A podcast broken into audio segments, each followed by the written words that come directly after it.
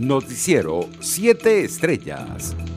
La actual Asamblea Nacional, presidida por Juan Guaidó, debe instalarse el próximo 5 de enero de 2021, como establece la Constitución, tal y como lo aseguró el primer vicepresidente del Parlamento, Juan Pablo Guaripa. El diputado adelantó que está abierto un debate interno sobre la continuidad constitucional de la Asamblea y combinó a la comunidad internacional a no quedarse en meras declaraciones sobre Venezuela.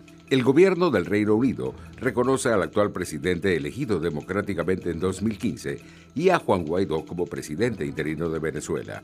En un comunicado, el Ejecutivo británico aseguró que la elección del 6 de diciembre no fue libre ni justa y no cumplió con los estándares internacionales como lo ha dicho el Grupo de Lima, la Unión Europea, la Organización de Estados Americanos y otros. La primera vicepresidenta del Parlamento Europeo Tita Sharanzova aseguró que Nicolás Maduro dio un paso más para cimentar la dictadura en Venezuela. La Unión Europea no reconocerá el resultado de estas elecciones fraudulentas. Seguiremos apoyando la oposición democrática legítima y los procesos democráticos legítimos, escribió en su cuenta en Twitter. Después de los resultados de las elecciones parlamentarias de este 6 de diciembre, el jefe del régimen, Nicolás Maduro, anunció la madrugada de este lunes que a partir de enero el chavismo comenzará a trabajar en el cronograma para el venidero proceso electoral de gobernadores en 2021. Desde el Palacio de Miraflores y en contacto con el comando de campaña Darío Vivas, afirmó a través de Venezolana de Televisión que comenzarán a laborar en toda una agenda con el pueblo para tener el cronograma electoral que los lleve a renovar los poderes a escala regional. Internacionales. El presidente electo de Estados Unidos, Joe Biden, anunció este lunes a los miembros clave de su equipo de salud, encabezado por el actual fiscal general de California, Xavier Becerra, de origen hispano, que será el encargado de liderar la respuesta contra la pandemia. El político que tiene amplia experiencia en el Congreso norteamericano fue nominado para ser secretario de Salud y Servicios Humanos y trabajará junto a Anthony Fauci, que mantendrá su actual cargo de director del Instituto Nacional de Alergias y Enfermedades Infecciosas, que además será el asesor médico jefe de Biden sobre la COVID-19. Entre tanto, el asesinato del principal científico nuclear de Irán el mes pasado fue ejecutado de forma remota con inteligencia artificial y una metralleta equipada con un sistema inteligente controlado por satélite, aseguró la agencia de noticias Tasnim citando a un alto comandante de la República Islámica.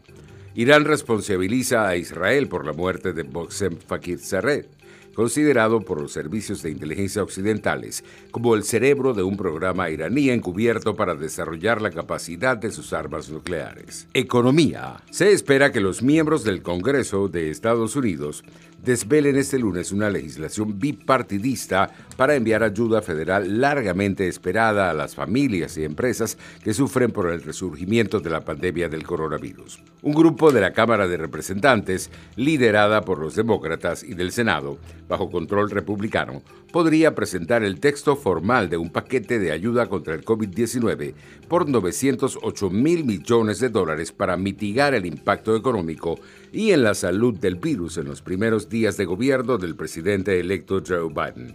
Los precios internacionales del petróleo caían levemente en horas del mediodía. El WTI de referencia en Estados Unidos se ubicaba en 48 dólares con 85 centavos el barril. El Brent, de referencia en Europa, se cotizaba en 48 dólares con 84 centavos. Deportes. El Camp Nou reeditará este martes un clásico del fútbol moderno, el duelo entre Lionel Messi y Cristiano Ronaldo, con la primera plaza del Grupo G en la Liga de Campeones, que será para el Barcelona si gana o empata ante la Juventus.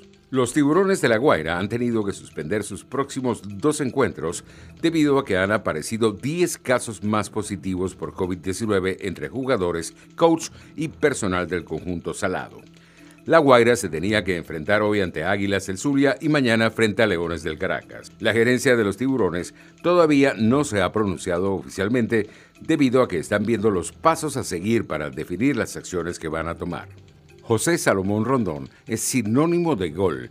El ariete venezolano es el máximo anotador de la historia de la selección Vinotinto y tras sus exitosas etapas en España, Rusia e Inglaterra, golea en la exótica Superliga de China en las filas del Dalian Pro. Noticiero 7 Estrellas.